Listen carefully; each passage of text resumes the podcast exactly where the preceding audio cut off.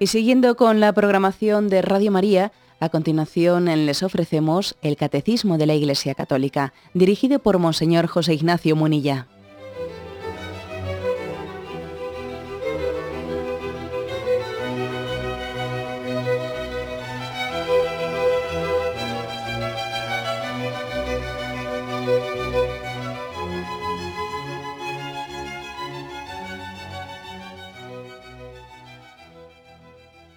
Un cordial saludo a todos los oyentes de Radio María. Un día más, con la gracia del Señor, proseguimos el comentario del Catecismo de nuestra Madre la Iglesia. Comenzamos hoy una parte del Catecismo. Eh, recuerdo que estamos en la tercera parte del Catecismo, de las cuatro partes en las que se divide. Estamos en la tercera, eh, referente al seguimiento a Jesucristo, referente a la moral. Pues bien, a partir del punto 1846, hoy se nos habla de la misericordia y del pecado. Es un apartado sobre el pecado. La primera parte de este apartado, que es la que hoy vamos a comentar, es la misericordia y el pecado. Son tres puntos. El primero de ellos, el 1846. Dice así, el Evangelio es la revelación en Jesucristo de la misericordia de Dios con los pecadores. El ángel anuncia a José, tú le pondrás por nombre Jesús, porque él salvará su pueblo de todos sus pecados. Y en la institución de la Eucaristía, sacramento de la redención, Jesús dice, esta es mi sangre sangre de la alianza que será derramada por muchos para remisión de los pecados. Aquí la afirmación principal es el hecho de que el Evangelio nos revela, nos revela lo más íntimo de Dios. Y lo más íntimo de Dios se llama misericordia. Es, es la esencia de Dios. Dios es amor, Dios es misericordia. El Evangelio pues es la revelación de la misericordia de Dios hacia los hombres en Jesucristo. El catecismo aquí hace una referencia al capítulo 15 de San Lucas. El capítulo 15 de San Lucas es todo él un capítulo sobre las parábolas de la misericordia en ese capítulo 15 de San Lucas se recogen las tres parábolas de la misericordia y comienza con esta introducción. Todos los publicanos y los pecadores se acercaban a él para oírle y los fariseos y los escribas murmuraban diciendo, Este acoge a los pecadores y come con ellos.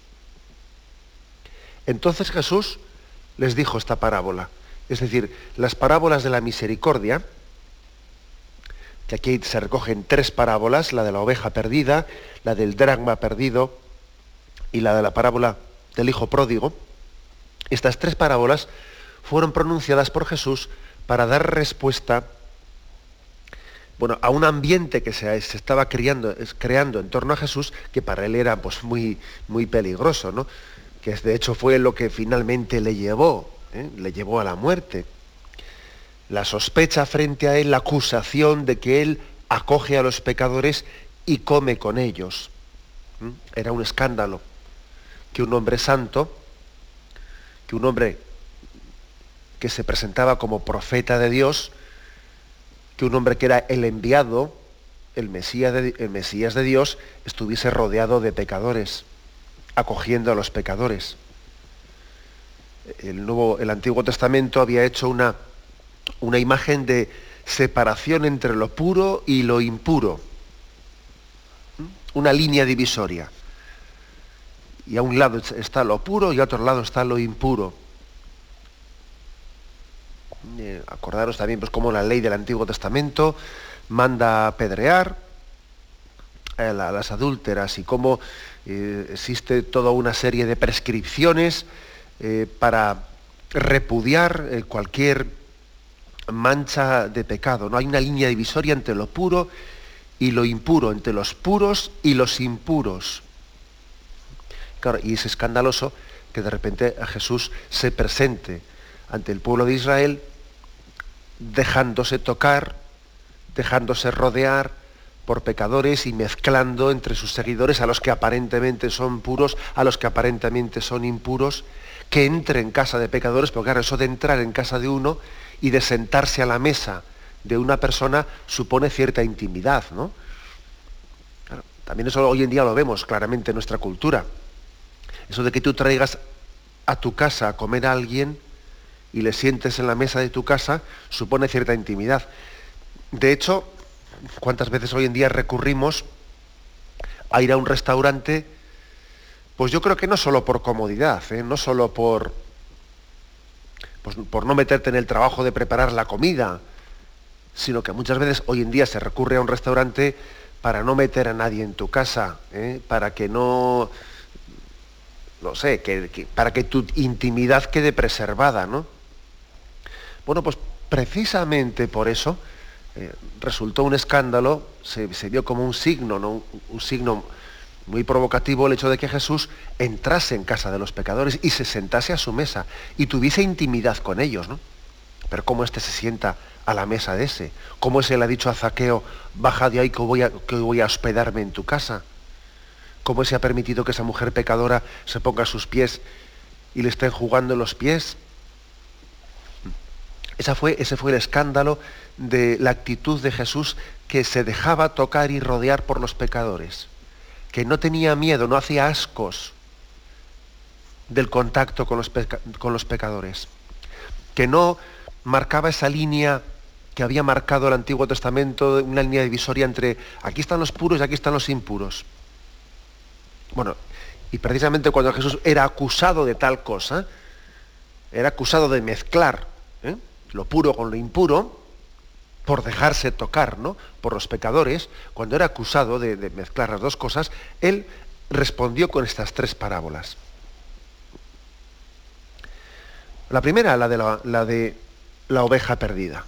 Un pastor tiene, tiene 100 ovejas, se le pierde una, y entonces deja las 99 que tenía en el redil y va tras la oveja perdida. ¿Qué se subraya aquí? Bueno, pues que aquí lo que se subraya es que, que para Dios cada uno somos únicos y repetibles. O sea que a Dios no le consuela decir, bueno, como tengo 100, no.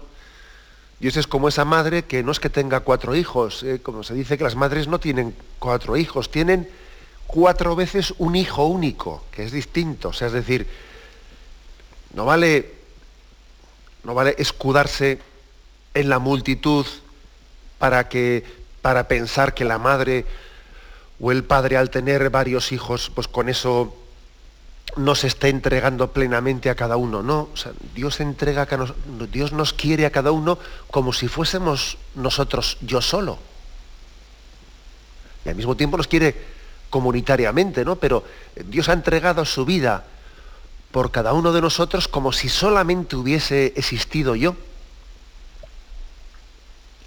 Y si únicamente hubiese existido yo, Jesús hubiese entregado su vida en la cruz por mí.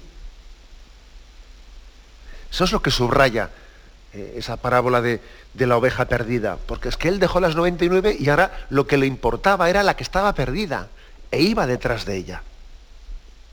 ¿Mm? Bueno, ese es el, misterio que subraya el amor personal, el amor personal, intransferible, que tiene Dios por cada uno de nosotros como si, como si solo existiese yo. Así le importo a Dios. ¿eh? Así le importo. A nosotros nos cuesta creer eso, ¿no? Porque claro, nosotros vemos una multitud de personas, una concentración de esas en la que hay cientos de miles de personas, y dice uno, ¿y quién soy yo en medio de esta multitud? ¿no? Pues para Dios soy yo único e irrepetible. La segunda parábola con la que Jesús respondió pues aquellos mm, fariseos y escribas que le acusaban de acercarse con los pecadores fuera del dracma perdido.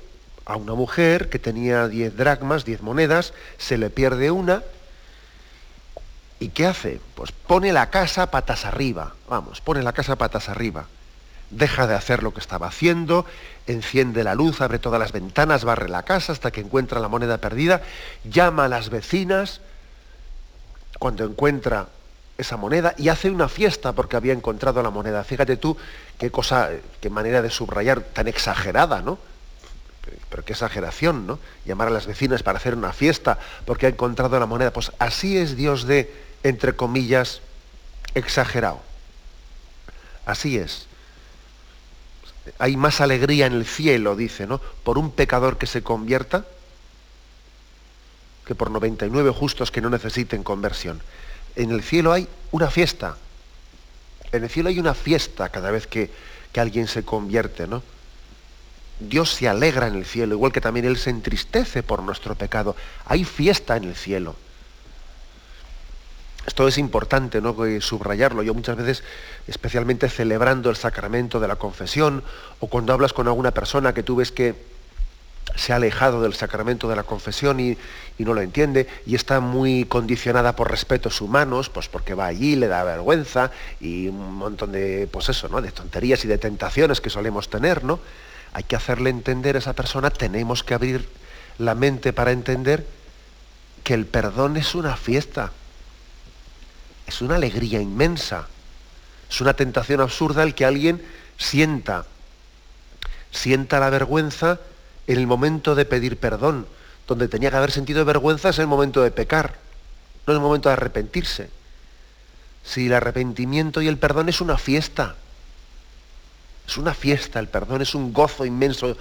Sin embargo, el demonio es curioso, ¿eh? porque el demonio tiende a poner siempre la vergüenza y los respetos a destiempo, a destiempo, ¿no?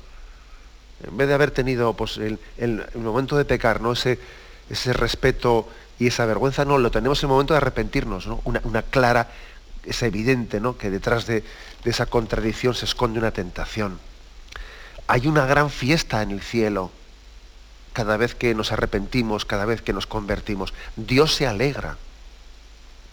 Y lógicamente también, permitidme esta, ¿eh? esta consideración, también los que somos administradores del perdón de Dios, los que somos administradores, participamos de esa alegría divina. Es verdad. Cuando Dios te da la gracia de ser mediador en ese don del perdón, también uno cuando perdona los pecados, Él participa de la fiesta del cielo y siente un gran, un gran alegrón. ¿Mm? Pues claro que sí. Y, además si, si, si, el penitente que ha venido a confesarse, pues es, como se dice popularmente, ¿no? un pez gordo, pez gordo me refiero, pues que es una persona alejada durante muchísimos años de la confesión, etcétera, pues, pues más alegría todavía, claro, así de claro. O sea, la primera parábola es la de la oveja perdida, la segunda es la del dragma perdido, y la tercera es la parábola del hijo pródigo, ¿no? En la que lo que se subraya, ¿eh? pues es que, que ese padre, ese padre misericordioso que tenía dos hijos, sufre, sufre porque claro, él tiene que respetar las opciones de sus hijos. Sus hijos ya son mayores, van tomando opciones en la vida, y uno le pide, dame la parte de la herencia que me, corresponde, si él podía haberle dicho, oye tú mocoso, ¿tú qué me estás pidiendo a mí? Si aquí toda la vida tú has estado aquí comiendo de, ¿qué tienes tú que, que, sea tuyo? Si tú lo que, todo lo que tienes es, es mío. Pues no, pues no le responde así sino que con paciencia escucha eso de dame la parte mía y coge y se la da. Y dice, ala. Bueno, porque él sabe que tiene que respetar las opciones de sus hijos, ¿no? Y el padre sufre, porque claro, quiere a sus hijos libres, pero sufre porque no siempre utilizan bien de esa libertad. Pero sin embargo no, no quiere impedirles que sean libres, quiere que crezcan y que maduren en esa libertad pero al mismo tiempo no puede dejar de sufrir. No le pidas, no le pidas al Padre, no, oye, no sufras, ¿eh? Yo ya haré lo que quiera. No, no, no le pidas al Padre, no sufras, oye. Él bastante hace con respetar esa autonomía y esa libertad tuya, ¿no? Y en confiar en que finalmente la utilices bien. Ahora no le pidas que no sufra, porque es que eso es, eso es impensable, ¿no? Pero precisamente el amor y la misericordia es aquella la que tiene Dios, que está dispuesto a sufrir, dispuesto a sufrir por nosotros, porque Dios confía en el, confía en el hombre y confía en, en la posibilidad de conversión del hombre. Dios nos ha creado libres porque confía en nuestra conversión. Y confía en que después de, esa historia ¿no? personal nuestra de pecado de cada uno de nosotros, finalmente ¿no? acojamos el don de la misericordia ¿no? y nos arrepintamos y tengamos un camino final de conversión. Así pues, ¿no? esta, es, esta es la gran enseñanza de, que, quiere decir el catecismo en este primer punto, 1846. El Evangelio, todo él, ¿no? es la revelación de la misericordia de Dios hacia los pecadores. Dios tiene misericordia de todos nosotros, pecadores. Ojo, todos nosotros, pecadores. ¿eh? Se dice, que aquí se nos mm, descubre pues, una, digamos, etimología importante. Aquí eh, nos dice el catecismo que, el nombre de Jesús significa Él salvará a su pueblo. El nombre Jesús, ¿eh? en, hebreo, hebreo, en arameo, eh, los nombres no son como en nuestra cultura, que hoy en día poner un nombre pues es sencillamente buscar eh, pues, pues un, sonido, ¿eh? un sonido que a, uno le resulte simpático, sin que esa palabra signifique nada. ¿no? Hoy en día hay muchas personas que van a poner, por desgracia, que, que creo que es una costumbre penosa, pues tienen un hijo y compran algún libro de esos de nombres raros y buscan alguno que le, cuyo, cuyo sonido, ¿no? Le resulte, le resulte simpático, sin que esa palabra signifique nada. Sin que tenga, por supuesto, ningún santo, ningún intercesor y, sin, ningún significado. ¿no? Bueno, es algo penoso. Bueno, eso, desde luego, en el mundo bíblico es muy distinto. Las palabras, los nombres, tienen un significado. Tienen un significado. Y la palabra Jesús, el nombre con el que Dios quiso ¿no? que fuese llamado, el nombre propio del Mesías, es totalmente significativo, ¿no? Jesús significa el Salvador, el Salvador de nuestros pecados, el que perdona tus pecados, dice Mateo 1.21. Tú le pondrás por nombre Jesús, porque Él salvará a su pueblo de sus pecados. Bueno, todavía digamos, o sea, más, más claro no se podría ser, ¿no? Más gráfico, más gráfico no se podría ser al ponerle ese nombre al Mesías, Y por si fuese poco, termina por rematar este punto del catecismo recordándonos que en la institución de la Eucaristía, Mateo 26, 28, Jesús cuando entrega su vida, cuando sacramentalmente ¿no? está, está explicándonos el sentido de su muerte al día siguiente en Monte Calvario, porque la Eucaristía es el sentido con el que Cristo va a entregar su vida en la cruz, está explicando de víspera lo que va a hacer al día siguiente, dice, esta es mi sangre de la alianza que va a ser derramada por vosotros para el perdón de vuestros pecados, ¿no? O sea, que no, no, tiene, no tiene duda, vamos, ¿no? Que eh, cuál fue el motivo que le llevó a Jesús a entregar su vida, el perdón de nuestros pecados. Es el significado y el sentido ¿no? con el que Jesús eh, entrega su vida, para el perdón de vuestros pecados. En resumen, ¿no? En resumen, el Evangelio, la vida de Jesucristo, es una revelación de el amor y de la misericordia de Dios hacia los pecadores. Tenemos un momento de reflexión y continuaremos enseguida.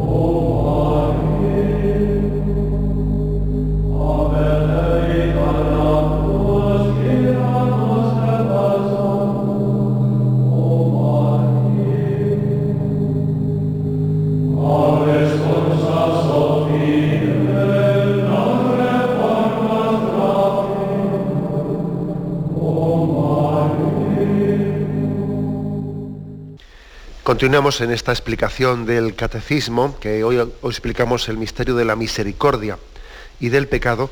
Continuamos con el punto 1847. Dice así, Dios nos ha creado sin nosotros, pero no ha querido salvarnos sin nosotros. Una frase de San Agustín, luego la explicaremos. Y continúa el punto este. La acogida de su misericordia exige de nosotros la confesión de nuestras faltas. Si decimos no tenemos pecado, nos engañamos y la verdad no está en nosotros. Si reconocemos nuestros pecados, fiel y justo es Él para perdonarnos los pecados y purificarnos de toda injusticia. Primero la famosa frase de San Agustín, ¿no? Es una frase que se ha, vamos, ha extendido mucho, ¿no? San Agustín es que es un genio, es un genio porque tiene la capacidad de, expresar en frases gráficas y visibles, ¿no? Pues un, pensamiento muy profundo, ¿no? Tiene esa capacidad de, resumir y expresar en pocas palabras. Entonces la famosa frase de San Agustín es esta, el que te creó sin ti, no te salvará sin ti. Aquí la dice un poco en una formulación más larga, ¿no? Pero bueno, esa es así, digamos, la forma resumida. El que te creó sin ti, no te salvará sin ti. ¿Qué quiere decir eso? quiere decir que para, para, venir a este mundo Dios no nos ha pedido permiso. ¿eh? Ha sido una decisión libre suya. Pero para ir al cielo, para ir a la vida eterna, Dios sí nos pedirá permiso. Eso, tiene que, eso tendrá lugar con tu colaboración, con tu colaboración. Sin ella no puede ser. Esa es la explicación, ¿no? ¿Qué, ¿Qué es lo que quiere decir esa frase? ¿Qué es lo que enfatiza? ¿Qué es lo que subraya? Hombre, pues que la salvación requiere nuestra conversión no podemos ir al cielo, uno no puede salvarse sin convertirse, sin responder personalmente a la llamada de Dios.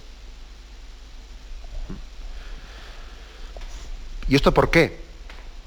Hombre, pues porque mm, ir al cielo, hay que explicarlo correctamente, algunos se piensan o tienen una, una imaginación, o se han imaginado eso de ir al cielo, como si fuese un concepto un poco extrínseco ¿eh? de salvación, como si fuese yo te meto en un cuarto, aquí hay dos cuartos, uno es el, cielo, otro el del infierno, entonces, pues Dios, pues que me meta en ese cuarto, que me meta en esa habitación Él, como si fuese estar en un sitio, ¿no? No, es que el cielo no es estar en un sitio, es que el cielo es un estado de amistad con Dios. Y la amistad no se te puede imponer, Tienes que ser tú libremente el que la acojas. No se puede ser amigo a la fuerza. Es que tú libremente tienes que aceptar una amistad.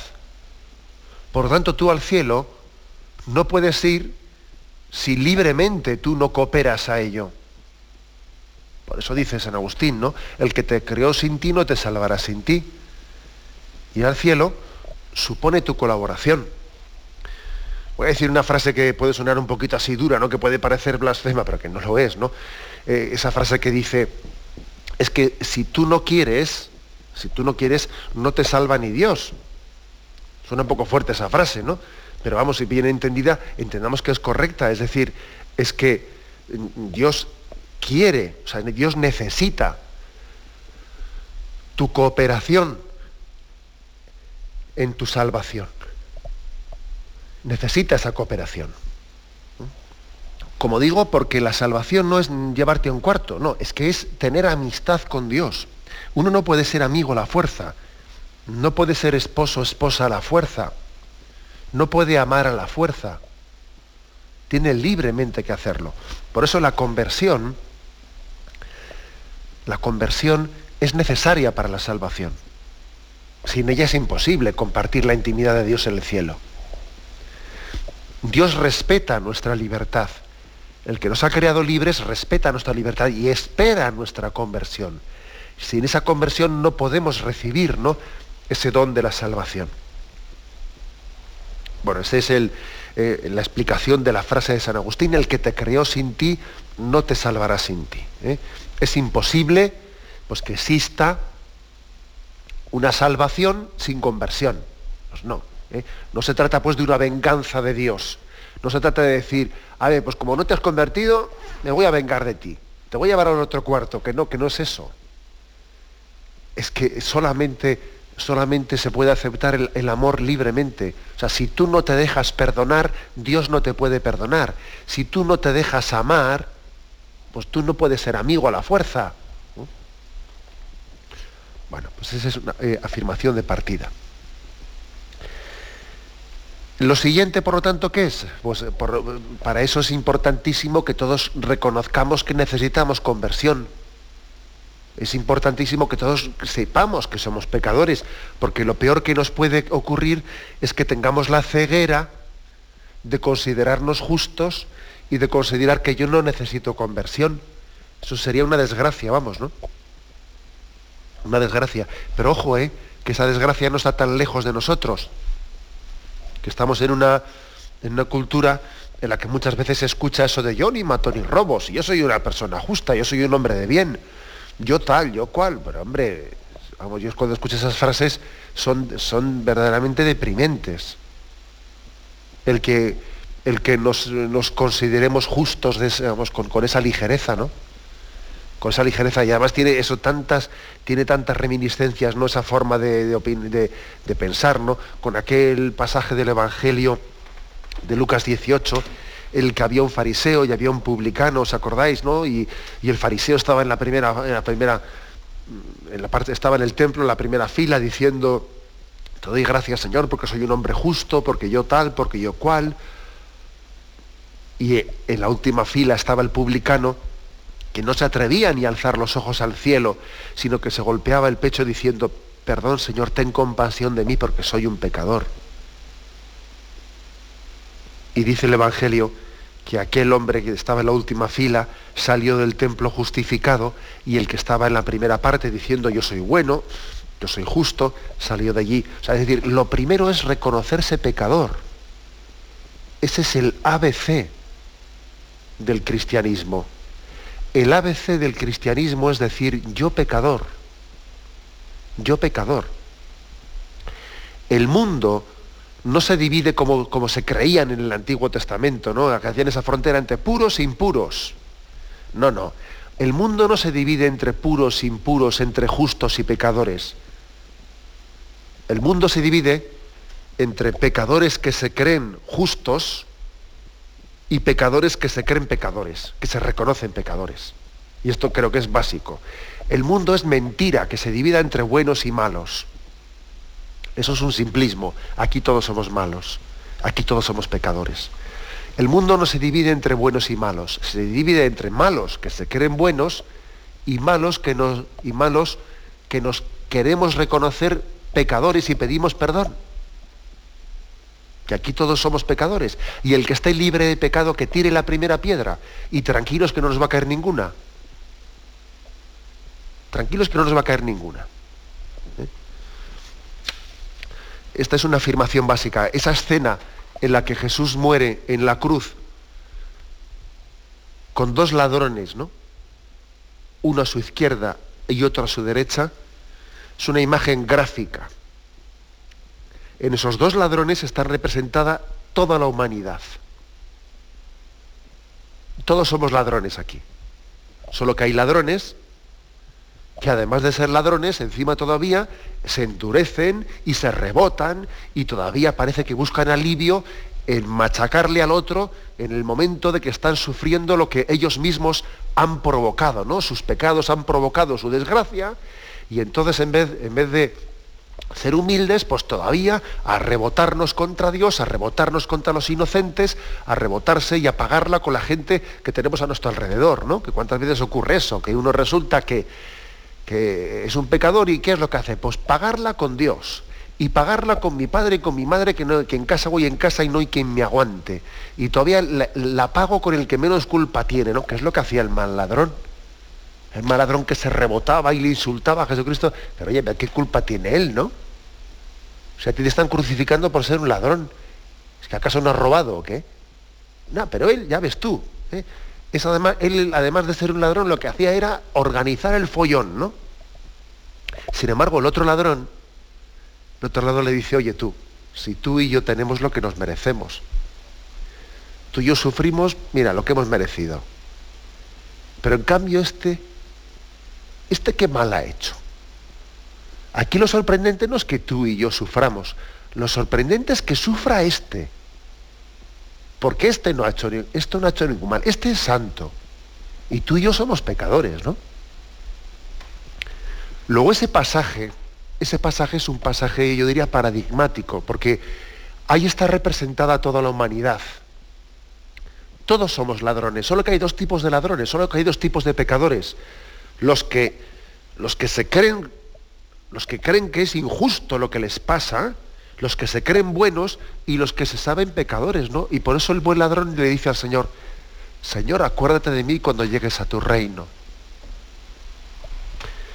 En resumen, ¿no? El ABC del Evangelio es decir, yo pecador, reconocerse necesitado de la misericordia, reconocerse mendigo de la gracia. Eso es lo básico. La mayor desgracia que le puede ocurrir a alguien, lo que más le aleja del camino de la salvación es no sentirse necesitado de la misericordia de Dios. Vamos, eso es una desgracia. Eso es como un enfermo que dice, si yo estoy bien, si yo estoy bien, pero si te, te estás muriendo, hombre. Y él se piensa que está bien. La mayor desgracia, ¿no? En el orden a la salvación que le puede ocurrir a una persona es no considerarse pecador, no sentirse necesitado de la misericordia.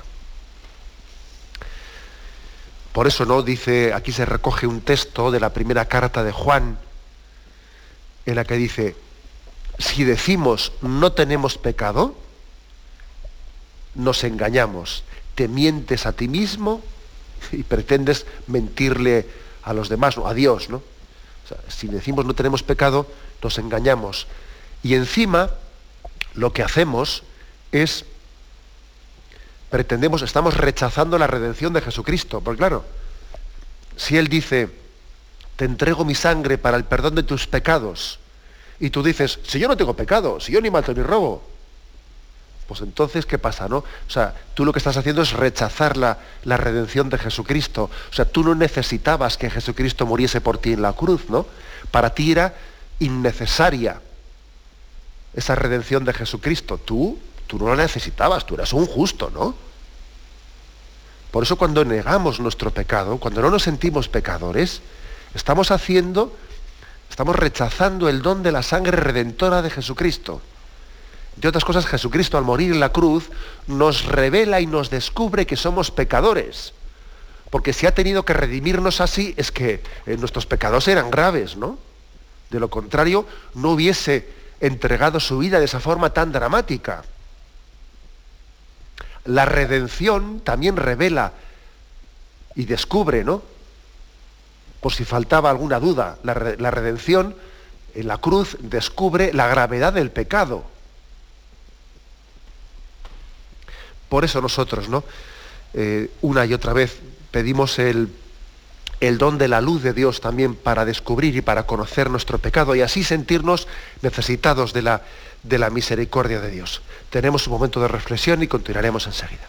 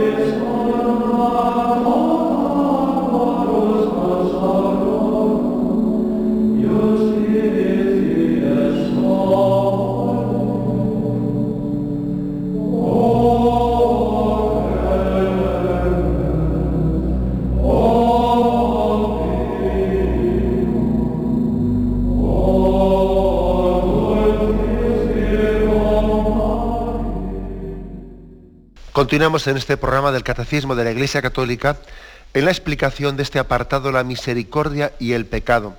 Son tres puntos del 1846 al 1848. Y ahora vamos a dar paso a leer el último de estos tres puntos.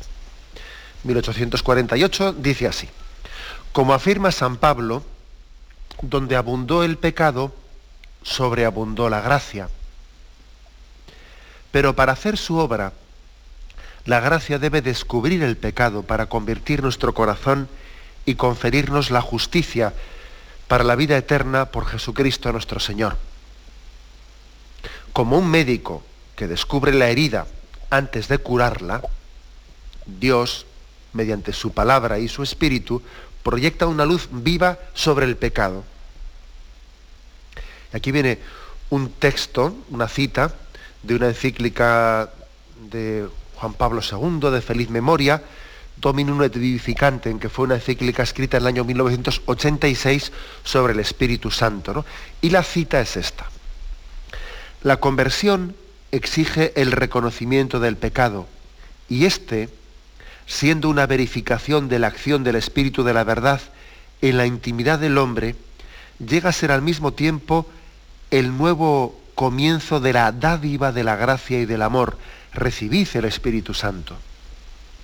Así pues, en este convencer en lo referente al pecado, descubrimos una doble dádiva, el don de la verdad de la conciencia y el don de la certeza de la redención.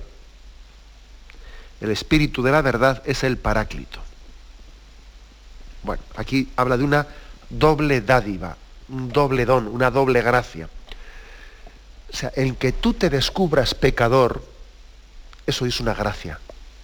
Es una gracia de Dios. ¿Y por qué dice doble? Porque al mismo tiempo que te descubres pecador, Dios también te da la gracia de, de, la redención. Es decir, Dios no es que te dé la luz para que te conozcas pecador y te quedes ahí. No, no. Es que en el mismo momento en que te ha dado la gracia de, que, de saberte que eres pecador, te da la gracia del arrepentimiento y te ofrece la misericordia. Una cosa y otra. O sea, el buen ladrón, vamos al caso ese, ¿no? En el mismo momento en que él, en que él recibió y se abrió a recibir la gracia de que él era pecador,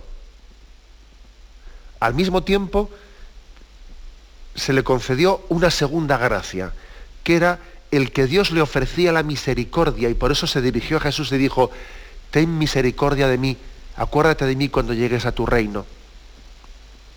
Y Jesús le respondió, hoy mismo estarás conmigo en el paraíso. Luego, si Dios te permite ver tus pecados, no es para restregártelos en el morro, como se dice, ¿no? No es para que te sientas mal, no es para que te machaques, sino para que te acojas a la misericordia para que te agarres a esa mano misericordiosa. A veces se ha acusado ¿no? pues a, la Iglesia Católica de que está siempre machacando que, eh, que si los pecados, los pecados, los pecados, ¿no? Y, creo que es no entender correctamente nuestra, eh, nuestra doctrina. Es verdad que nosotros insistimos ¿no? en la importancia de la conversión y la gravedad del pecado, pero es que en el mismo momento en el que, en el que vemos la herida, vemos también la medicina, las dos cosas. Una, una cosa no está separada de la segunda. Si Dios da la, si Dios da la luz para, para, ver el pecado, al mismo tiempo da también la gracia para eh, recibir la misericordia, el arrepentimiento, la conversión. Una cosa va ligada a la otra. Es más, nosotros podríamos equivocarnos cuando decimos esto, ¿no? De haber, pues, puntos para una buena conversión, examen de conciencia, dolor de los pecados, propósito de enmienda, confesar los pecados al sacerdote y cumplir la penitencia. ¿Os acordáis, no? Que estudiamos el catecismo, los cinco puntos para una buena penitencia. Podríamos tener eh, la equivocación de pensarnos que de esos cinco puntos, el primero es cosa nuestra. Examen de conciencia, es decir, esto es cosa mía.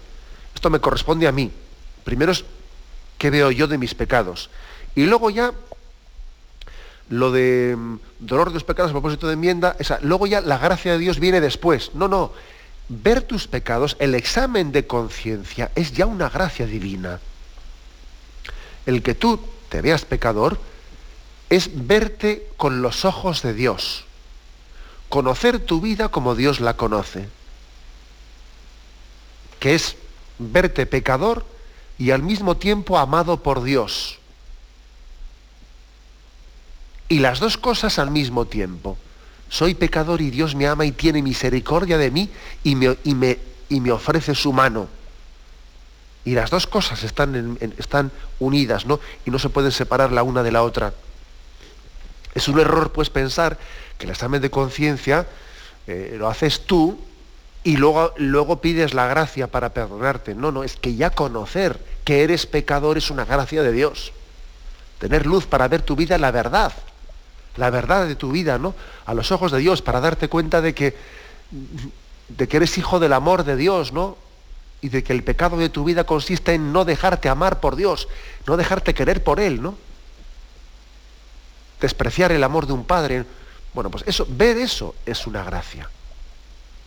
Y la prueba es de que hay mucha gente que está ciega y rechaza esa gracia y rechaza esa gracia, ¿no? Por eso habla esta, esta cita de la dominum, dominum et vivificantem, que aquí citan, ¿no? De la doble dádiva. La dádiva de conocer nuestro pecado y al mismo tiempo sabernos con esa eh, mm, oferta de misericordia, ¿no? Por parte de Dios hacia nosotros, las dos cosas.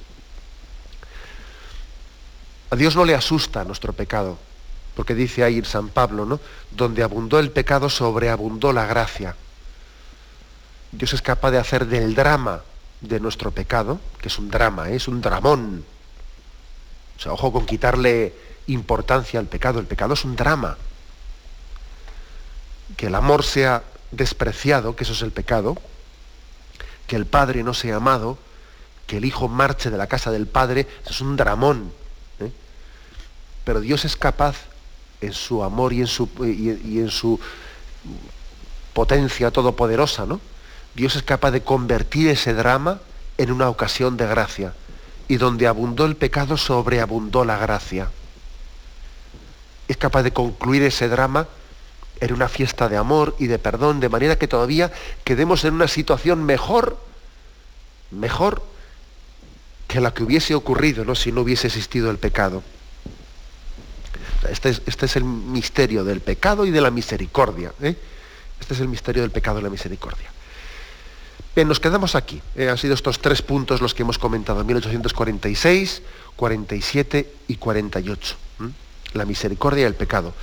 Continuaremos con, eh, porque este es un artículo mm, que tiene como título El pecado, dentro del cual se va a ir hablando de distintos aspectos eh, gravedad del pecado, tipos de pecados, definición del pecado, iremos, ¿no?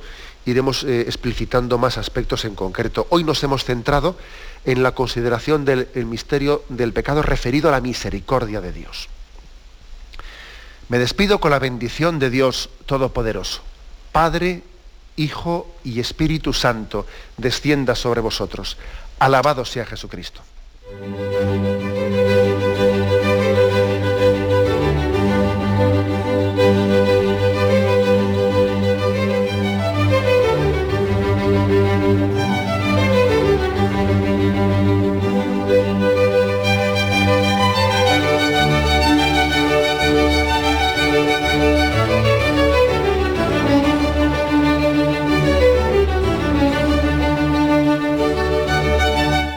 Han escuchado en Radio María el Catecismo de la Iglesia Católica dirigido por Monseñor José Ignacio Munilla.